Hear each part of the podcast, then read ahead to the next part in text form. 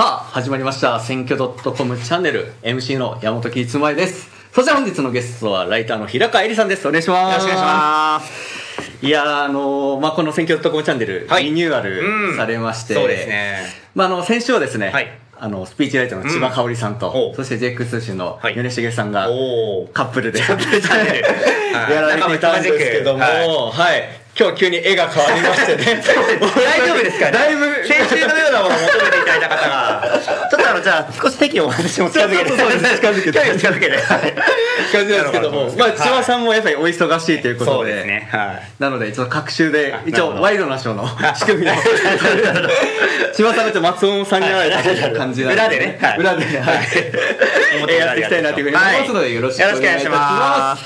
それでは、今回のテーマに参りましょう。こちらですガーシー議員に懲罰何が起きてるの？ということで、おーなるほど。はい、23日の通常国会に向けはい。てくすぶっている話題がガーシー議員の国会登院問題。です。こちらについて平川さんと議論していきます、はいよろしくお願いします。はい、お願いします。ということで、平川さんあれですよね、なんか前回も、はい。ガーシー。議員、そうですね。なんか、巡り合わせがなんか、ガーシー議員に愛されているのかな、タイミングがね、そうですね。もしご面識かしたらはないですけども、という感じなんですけども、はい。めくっていきたいと、はい、思いじゃあちょっとですね、あの、ええ。スライドの方を読んでいきたいなというふうに思います。はい。えー参議院運営委員会、えガーシー議員の海外、えー渡航届、はい。全会一致で認めずということで、まあ、あの海外に滞在し国会欠席している NHK 党のガーシー参議院議員について、はい。来週の通常国会召集を前に、えー参議院議員運営委員会が、うん。えー理事会を開きガーシー議員が提出している海外渡航届を認めないということを全会一致で決めましたということで、まあいろいろ、まあちょっとあの書いているんですけども、まあ UAE に今、うん。滞在しているという、まあはいことで、まあ当選後、まあ一度も国会に登院してないということで、そうですね。はい。で、まあちょっと海外の要人とね、うん。会うっていう理由で、あの、欠席届出されているんですけども、それは認められなかったという感じになるんじゃないかというふうに言われているんですけども、実際どうですか？そうですね、はい。まあね要人とにしてもあのだいぶ長くいろんな人とやってるなっていう感じがまあ正直してしまったりはしますのではいはいはい。まあ当然これはねあの来てくださいよと来ないんだったらあのちょっと院としては対応を考えざるを得ないですよっていうのはあの当然のお対応かなというふうには思ってます。でまあこれに際してその、はい。今ねこちらにもありますけどもその、えー浜田さんっていうまあ NHK 党のお政務調査会長なんかやられてる方が、はいはいはい。まあ、ドバイに行ってですねあの向こうでガーシー議員と話してまあ今どういう感じなんだっていう話をしているというところはあるみたいなんですが、はいはいはいはい。まあちょっとねあのいついらっしゃるのかも全然よくわからないという状態ですしそうですねまあ、そのはい間に、あその間にそのねえっといろいろとこうまあなんていうんですかね家宅捜索みたいな話とかありましたうね。ーんちょっとそのねいろんなニュースが出てきてますので、はいはいはいはいうんまあ、そう考えるとねあの、まあ、もう少しこうきちんとした形であのいろんなことを話していただきたいなというふうに思いますけども。確かにそうですね。で、一応なんか、こうニュースとかでも出ているんですけども、はいまあ、一体ガーシー議員の秘書さんと、うんで浜田政策え調査会長もはい。理事会に呼んで、うん。速やかに帰国して登院するように求めるということで、うん。で、あれですよね、ガーシーさんの秘書ってあの、渡辺義美さんの そうですね。あのはい渡辺えっと何さん義美さん。吉見さんの、えっと、なんだっけ？秘書さんを。秘書さんですって、あの、ごめんなさい、ちょっとお名前をど忘れしちゃったんということなんですすけども、はい。そのクラスになると、こういった対応って慣れてるんですか？うーん。みたいな。まあ、これはちょっと県政史上初めてのケース県政史上なので、はい。なかなか多分ね、珍しい形かなと思いますけども。なのでちょっと今後どうなっていくのかって注目ではあるんですけども、でこの議論の際に、はい。もう話題に上っているのが、うん。懲罰委員会とはい。いうものになっておりまして、はいじゃあちょっと懲罰委員会ですね、はい。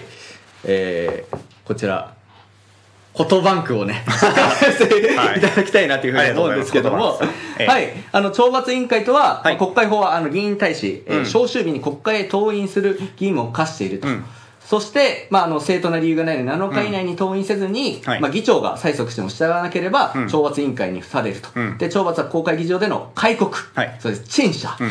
一定期間の登院停止、うん。除名の4段階ありますよっていうような、えーことで、で、過去には議事のあの進行を妨害したり、国会議員の暴力が、えー暴言などで動議がされたりしたことあるんですけども、うん。まあ、欠席を理由に懲罰にかけられたケースはないということで、ちょっとどういう懲罰予想されますかね？まあ一番重いのは当然ね、除名という形で、はいはいはいはい。えっともう院には議員でありませんという形になるわけですけども、まあはいこれはやっぱ相当重い話ですし、はいはいはい。あの別に除名したからといって選挙に出れないわけではないわけはいはいはいはい。えーですよね。まあですからその、まあ除名した後にまた次の参院選に出るっていうことも考えるし、まあ除名した際にですね、地位をどうするかっていう地位保全の話とか出てきて、訴はいはい訟とかまあそういう話になってくるとさらにこう、ものすごくガチャガチャしてくるので、やはり基本的には除名っていうのはあるけども、まあそこまでの話にはならないんじゃないかなというふうには、あの、思ってはいますけどもね。まあ過去に、はいこうなんか院内での出来事に対して処分を下していくっていうことなんですけども、はい一回も院に来られてない はいはいわけじゃないですか。そうですねの場合は、例えばこう辞職勧告決議とそっちの方になっていくっていううん、まあそうですね。だから、まあ、過去に除名になってる例で言うと、その、国会の発言とかね、そういうケースで除名っていうことにはなってますけども、あの、あれですね、参院で一でなんか、1950年のそうですね。はい。かなり昔の例なんですよね。なんか、僕調べたんですよ。なんか、反対討論を言ってたのに、急にあの、賛成投じてみたいな感じで。で、なんかエレベーターの前で、そのはい、他の議員さんになんか、はい。背負い投げされたみたいな。すごい。昔の国会って結構荒く出た話がたくさんあるんですけど背負い投げされたエピソードがあの議事録に残ってる。んですよそうそうそう。ちゃんとあの読んでいただければ、はい。そうそう出てくるんですけども。小川智蔵さんっていうね。あそうですね、あはい、前回の実はね選挙男チャンネルの時その話も出ていたんですが、まあだから基本的には除名っていうのは相当重いですしまあはい。数十年やられてないので、まあ基本的にはその除名っていうのは、うん、本当に最後のオプション、で、えーあくまでやはり党に、まああの本人に対して辞職しましょうよっていうふうに勧告したりとかですね、はいはいはい。まああるいはその、まあ党員停止っても出てないものを党員停止するってわけにはまあいかないと思うので。それも面白いですけどね。出てないから遠い停止30日っていうのはちょっとこれも、ね、不思議な話になってしまうので。そのままドバイにいるっていう。そうですねそうですね。うんまあだからこの辺はちょっとねあのどういう勝負にするのかっていうのは院としてはかなり難しいんだろうなっていうふうには思うんですが。なるほどですね。はい。で、最も最近参院で、こう、はい。懲罰がうんされた例っていうのは、まあ、こちらになります、はい。ということで、アントニオ猪木さんです。はい、猪木氏に、えーはい。党員停止30 30日、日。全会一致で、うん。えー参院懲罰委員ということで、あのー参院の懲罰委員会で21日参院の許可を得ずに、うん。北朝鮮を訪問したはい。アントニオ猪木参議院を党員停止、うん。えー30日とする懲罰案を全会一致で可決しましたと。うん。そして22日の本会議で採決し、正式決定する見通しですっていうところがありましたということなんですけども、はい。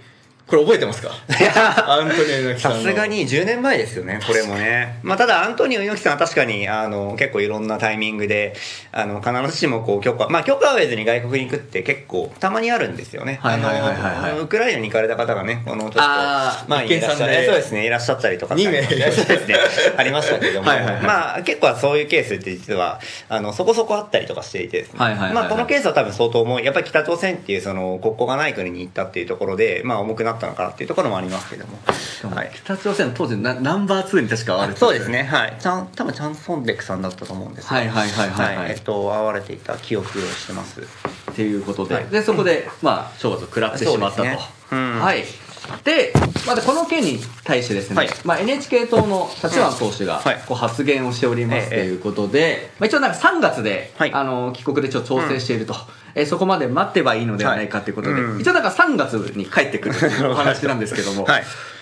じゃあ3月まで待つべきだと思います ちょっとよくわかんないですね、3月までっていうところも、まあ、どういう、こう、ご調整があるのかっていうのは正直わかりませんし、そうですねまあ、当然国会まで始まってるわけなので、はいはいはいあのーその、こう、まあ、なんかご事情があってってことであれば、その3月まで待つご事情っていうのはもう少し、えー詳細にっていう気持ちはありますけどねもうワールドカップも終わってましたまあ、ね。そうですね。そうですね。はい。ただまあ、その、帰ってこなければ除分処分、除名処分でもいいと思うかっていうのは結構、ちょっと驚いたというか。そうですね、うんしかも家宅捜査とかも受けていて、まあそうですね。確かにこう3月の基準っていうのが、うん。まあ、一つちょっと注目ポイントになるのかなっていうところであるんですけども、いわゆるね、その言われてるのは、まあ、不逮捕特権っていう、国会開会中っていうのは、逮捕されないっていう特権がありますよと。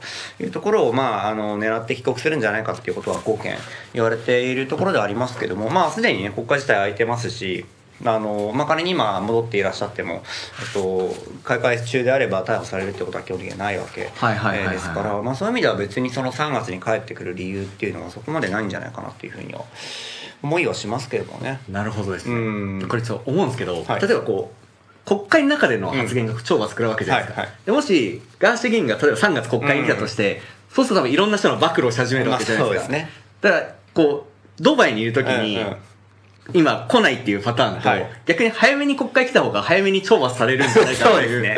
可能性もあるんじゃないかなというふうに思うんですけど。